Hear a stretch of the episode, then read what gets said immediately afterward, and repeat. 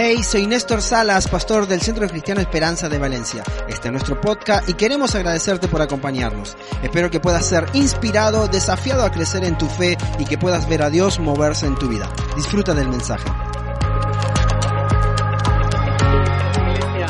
Gracias familia, gracias a todos los que están del otro lado de, de la pantalla o de la pantalla, si nos ponemos en, en plan argentino. La verdad que es un privilegio para mí el poder estar esta mañana. Nuestro pastor y amigo Néstor está sufriendo en Ecuador, creo que está comiendo algunas cosas experimentales, está la verdad que siendo una pasada todo lo que, lo que comentamos con él que está haciendo. Y para mí, eh, de verdad, es un honor poder estar mañana, estar aquí para compartir una palabra de parte de Dios tan importante y previa a lo que vamos a vivir, la fiesta que vamos a vivir la semana que viene en el teatro. Así que si te gusta apuntar notas, si estás en casa y también te gusta apuntar nota, el título de este mensaje se llama Amar lo que Dios ama. ¿Te has puesto a pensar qué es lo que Dios ama?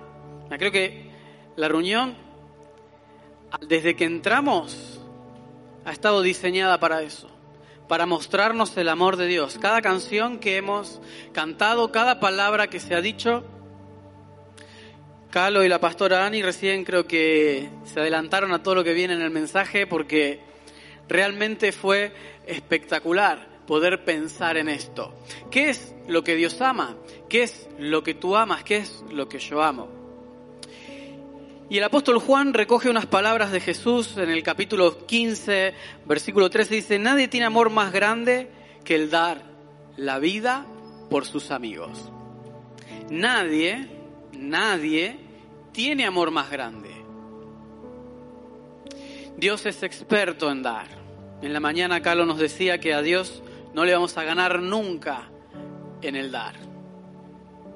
No le vamos a poder ganar, pero podemos amar lo que Él ama. Podemos entender esta frase y vivir consecuentemente. Así que déjame preguntarte, ¿qué valor le pones a la vida de una persona. ¿Qué valor tiene una persona para ti? ¿Qué estás dispuesto o dispuesta a hacer por un amigo o una amiga? ¿Te has puesto a pensar en lo que han hecho por ti? Mira, me gustaría que pudieras mirar a tu derecha, a tu izquierda, atrás y hacia adelante y simplemente ahora observar a la persona que tienes al lado. No importa si es guapo, es difícil que sea guapo, si es ella va a ser guapa seguro. Pero el valor que ponemos sobre una persona se mide con nuestras acciones, no con nuestras palabras o con lo que decimos. El valor se va a medir con las acciones, con lo que estés dispuesto a hacer por él y por ella. La respuesta se va a medir en cosas concretas. ¿Cuántas veces hemos dicho a alguien, cuenta conmigo para lo que sea? Y lo decía esta mañana, por ahí, cuando en mi grupo de crecimiento nos juntamos y viene una persona que, que llega por primera vez, parece que se dan ese golpe en el pecho así fuerte y dice, cuenta conmigo para lo que sea y añaden menos dinero. Esa la tienen clara que con esa no se puede contar. Pero dicen, cuenta conmigo para lo que sea. Y a la hora de la verdad, ¿se puede contar conmigo? Se puede contar contigo. Se puede contar contigo que estás del otro lado para lo que sea. ¿Cuántas veces iniciamos nuestras conversaciones de WhatsApp con la típica frase, hola, ¿cómo estás?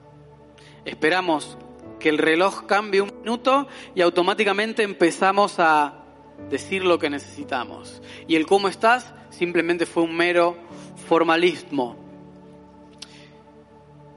Cada persona ¿Te acuerdas de la persona que miraste recién a tu alrededor? Cada persona fue diseñada a imagen y semejanza de Dios. Tú y yo fuimos diseñados a imagen y semejanza de Dios. Pero la persona que está a la derecha, a tu izquierda, en casa, tiene algo de la esencia de Dios. Y eso le pone en un valor incalculable. Así que dite a ti mismo, yo tengo un valor incalculable, pero dile al que tienes a tu lado, tienes un valor incalculable. Caro, tienes un valor incalculable, no para Pipe, para mí también lo tienes. ¿Qué valor pones sobre la vida de una persona? A Dios le importan las personas y Él quiere que a nosotros también nos importe lo mismo que le importa a Él. Entonces te voy a preguntar de nuevo, ¿te importan las personas? ¿Te preocupas por ellas? Concretamente, ¿de qué te preocupas? ¿Te preocupan las personas realmente? ¿Te preocupan tus amigos? ¿Te preocupa la persona que invitaste para la semana que viene? ¿Te preocupa la persona que quizás invitaste para que viniera hoy a la reunión? Mira, si yo estoy hoy aquí es porque alguien se preocupó por mí. Y quizás si tú hoy estás aquí sentado es porque alguien en algún momento pensó en ti y decidió preocuparse por las cosas que realmente valen la pena. Tú y yo valoramos a las personas en la misma medida que nos preocupamos por su eternidad.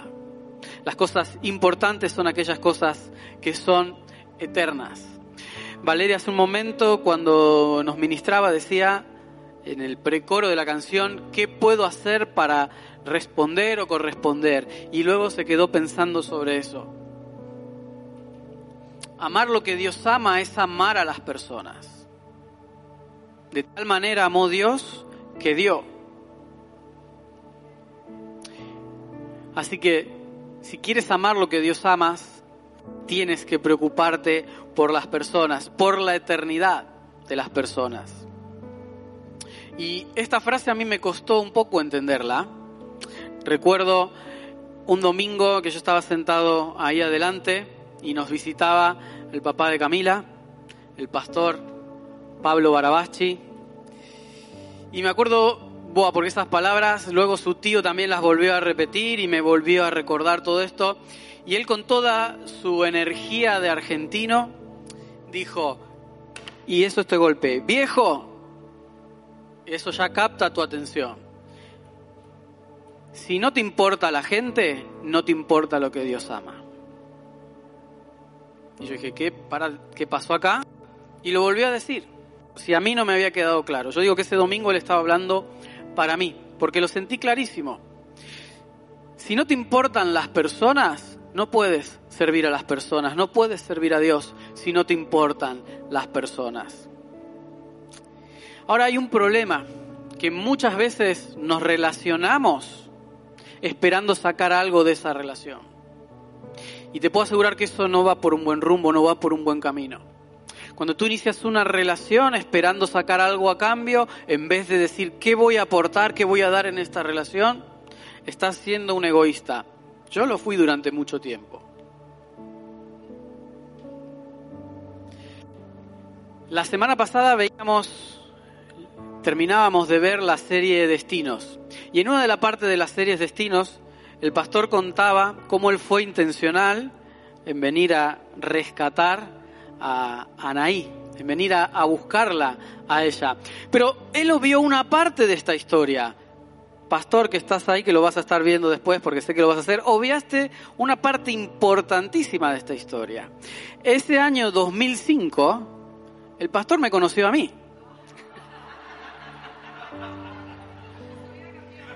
Y su vida cambió literalmente porque dijo, me voy a casar, tenés que reemplazarme en las clases de guitarra que, tengo que dar para que yo me pueda casar.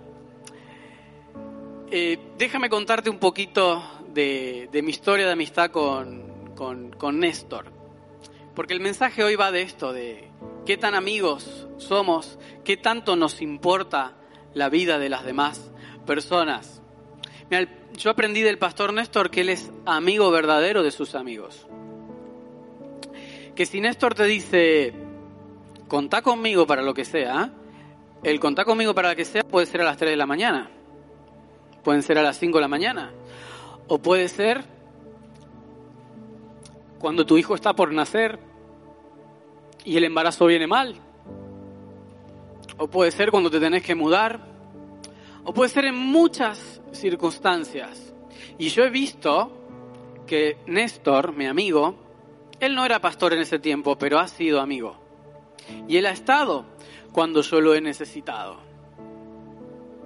Él se ha preocupado por mi eternidad.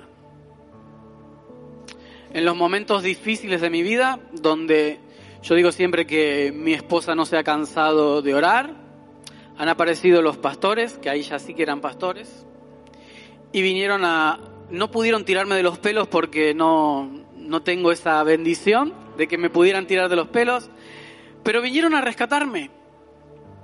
Y eso es lo que hace un amigo cuando se preocupa por tu eternidad, por no dejarte igual. ¿Qué clase de amigo eres tú? ¿Qué clase de amigo soy yo? ¿Qué clase de relaciones desarrollamos? ¿Somos saludables? ¿Somos sanos? ¿Buscamos el bienestar de los demás?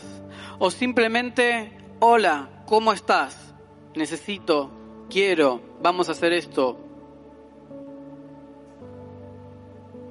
Hace un mes atrás yo hice esto por WhatsApp. Hola, ¿cómo estás? Le escribí a un amigo.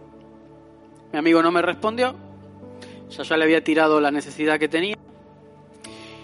Le vuelvo a preguntar de nuevo, hola, ¿cómo estás? Y le digo, ¿te recuerdas lo que te pregunté? Y él me envió un audio de esos audios que te envía Albert, que son como de seis minutos, que en ese entonces no estaba la bendición de, de, aumentar por dos, que Albert es buenísimo cada vez, ahora lo del por dos o por cuatro, está muy bueno eso. Y él me cuenta, mira Ezequiel, no te respondí antes porque esta situación del COVID ha hecho que en 20 días yo perdiera a mi mamá y a mi papá. A mí eh, me destrozó, porque la verdad que lo quiero a mi amigo, pero yo no me había preocupado por él. Yo simplemente me había preocupado por la necesidad que yo tenía. Y él en 20 días había perdido a sus dos papás. Entonces me hizo reflexionar mucho, ¿realmente me importa la vida de mis amigos? ¿Realmente te importa la vida de tus amigos, a los que están en casa? ¿Te importa la vida de tus amigos, de tus familiares? Mira, el Señor es nuestro modelo a seguir y a Él le importan las personas. Le importa tanto que lo dio todo.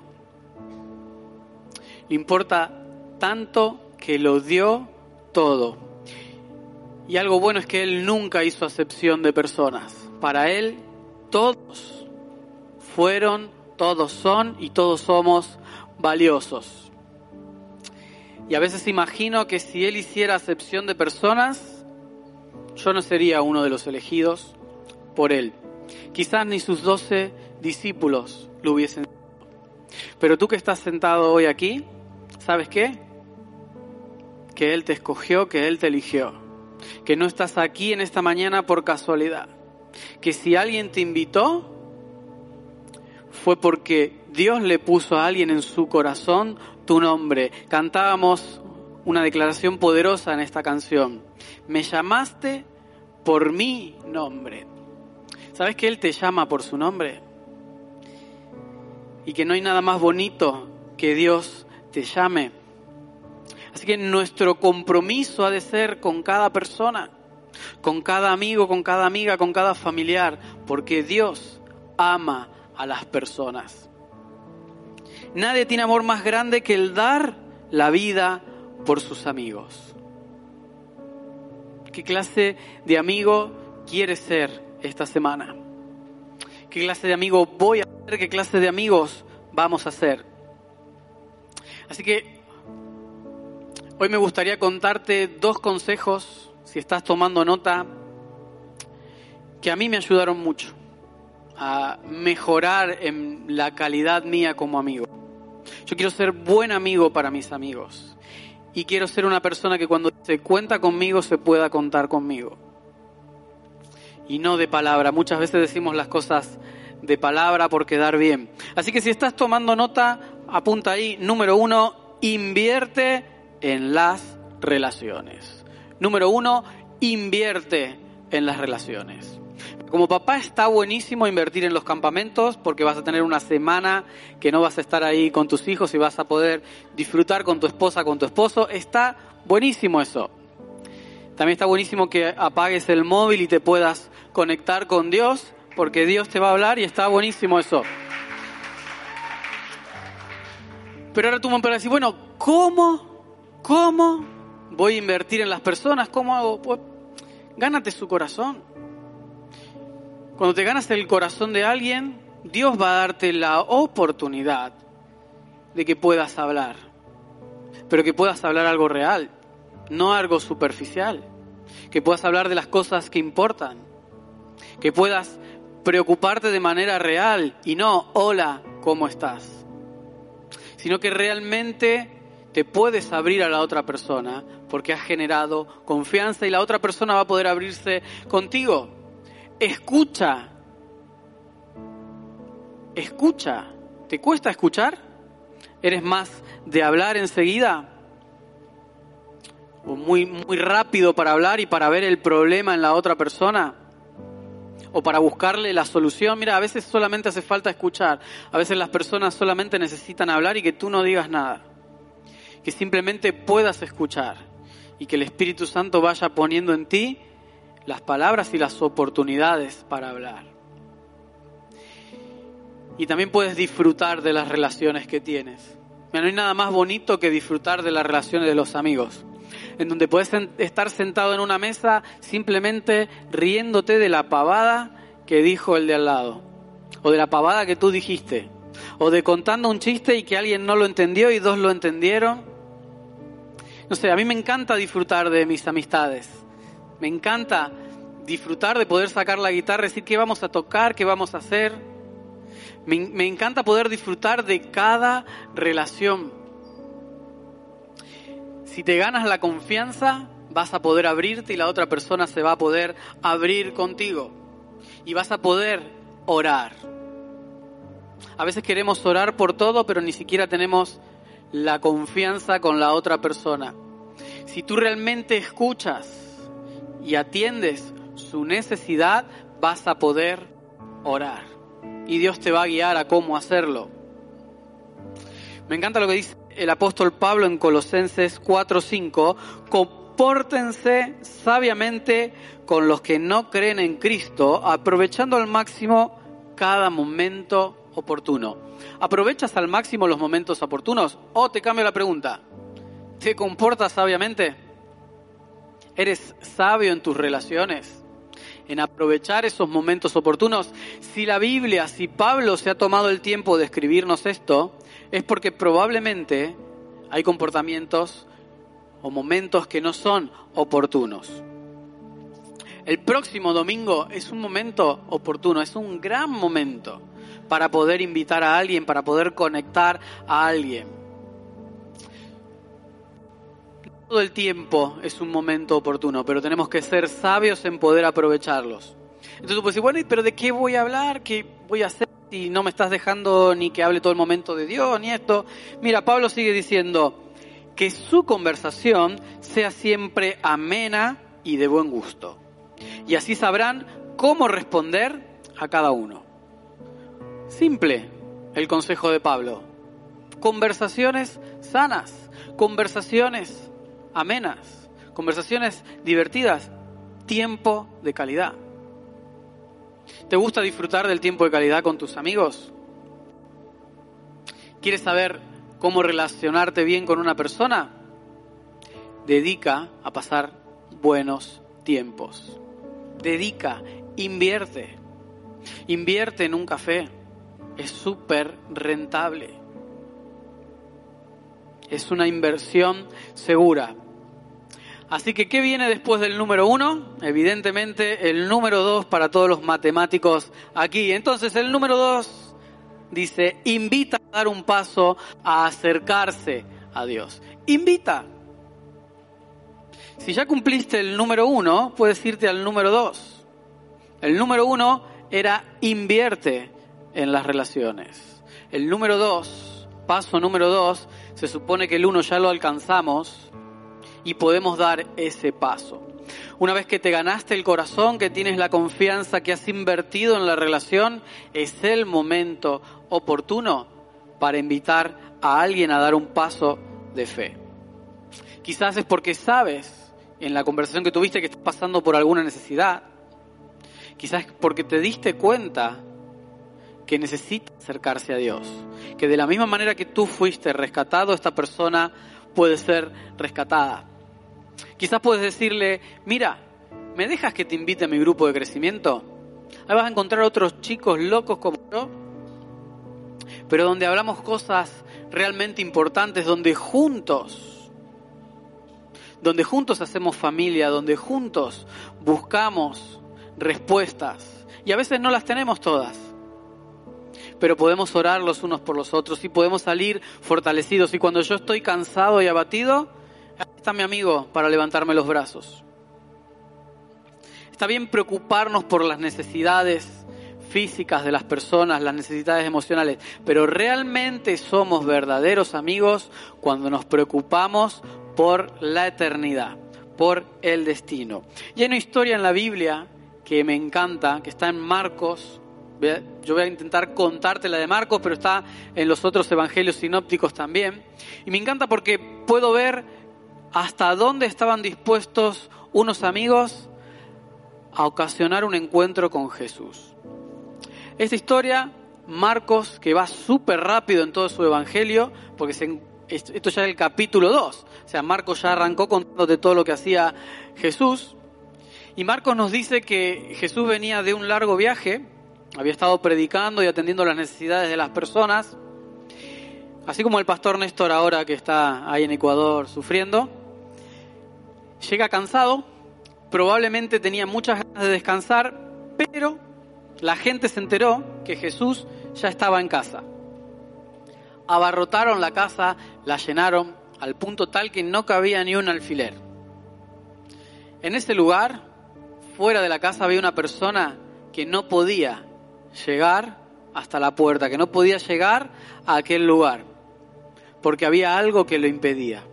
Era paralítico y no se podía mover. Y es aquí donde entran los amigos. Es aquí donde podemos entrar tú y yo. ¿Cuántas personas conoces que no pueden acercarse por sí solas a Jesús? ¿Cuántas personas conoces y Dios te ha puesto ahí para que pienses en ellas? Que por sí solas no van a llegar. Y quizá ya hay un amigo que está orando, quizás ya hay otro amigo que le ha invitado, pero a lo mejor falta el cuarto amigo para coger la camilla que eres tú, que soy yo. Y Dios hoy quiere poner en tu corazón a esa persona que está bien orar, que está bien invitar, pero hace falta también coger la camilla para traerlo. Si tienes la confianza ganada, puedes traerlo. Para ir terminando la historia esta, no podían entrar, se la tuvieron que ingeniar, no fue nada fácil, tuvieron que romper el techo. Así que te imaginas que ahora se rompe el techo y baja una persona. ¡Qué espectáculo! ¿Qué hubieses hecho tú? ¿Qué hubiese hecho yo? Me rompieron el techo y ahora quién lo va a pagar, quién lo va a arreglar. Pero ¿sabes lo que vio Jesús? Vio la fe de los amigos. Una fe que estaba dispuesta a romper el techo para bajar a la persona que tenía esa necesidad hasta sus pies. No lo dejaron en la puerta, no lo dejaron en la ventana. Si lo vamos a romper, lo rompemos todo. Si vamos a saltar la valla, saltamos y llegamos hasta el lugar de encuentro. No me quedo a la mitad. Si ya empezaste a dar el paso, si el Señor ya puso en tu corazón, no te quedes a mitad. Termina la tarea, lleva a tu amigo a los pies de Jesús. Mira lo que dice Marcos 2, 5. Al ver Jesús la fe de ellos, le dijo al, al paralítico, Hijo, tus pecados quedan perdonados. Al ver la fe de quién, del paralítico, no. El paralítico quería ir pero no podía llegar. Pero la fe fue de sus amigos. Los que los acercaron a Jesús fueron sus amigos. Esa, esa es la fe que mueve las montañas. A veces queremos la fe y queremos mover una cosa a la otra y no somos capaces de invitar a nadie o no somos capaces de preocuparnos por la eternidad de nadie. ¿Querés una fe que mueve montañas? invita a alguien y deja que Dios sobre el milagro. No fue la, fe del paralítico, fue la fe de sus amigos. Es la fe tuya, es mi fe, la que puesta en el lugar correcto trae el milagro. Me encanta esta historia porque es fascinante. Es una historia de fe, es una historia de perdón, es una historia de amistad. ¿Tienes amigos que están paralizados por alguna situación? ¿Tienes amigos que quizás están ahogando?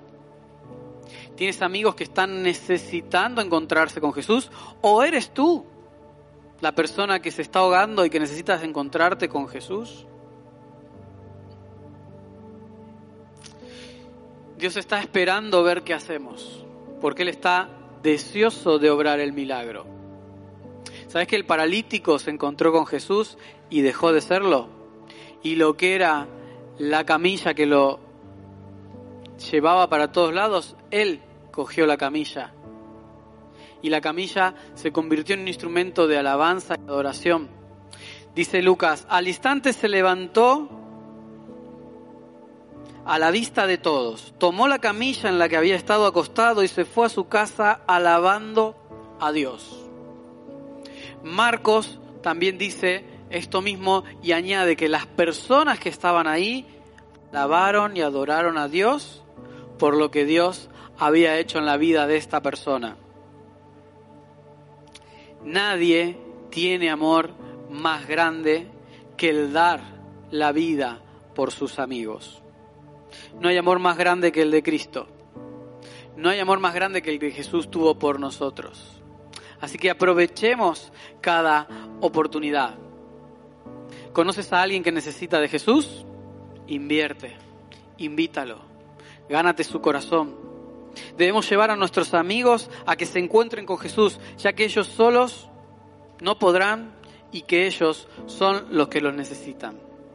El próximo domingo, iglesia, tenemos la oportunidad de llenar el lugar. El próximo domingo tenemos la oportunidad de invertir en nuestros amigos, así como han invertido en mí. ¿Cuántos han invertido en ti para que tú estés aquí? ¿Cuántos han invertido en mí? Así que, ¿por qué no nos ponemos de pie? Y ahora vamos a aprovechar este momento para orar juntos por nuestros amigos, por cada persona que Dios ha puesto en tu corazón y en mi corazón. Gracias por escucharnos y ser parte de esta comunidad. Suscríbete a nuestro canal y comparte este mensaje con todos aquellos que lo necesitan. Si quieres más información, no dudes en buscarnos en nuestras redes sociales como CCE Valencia.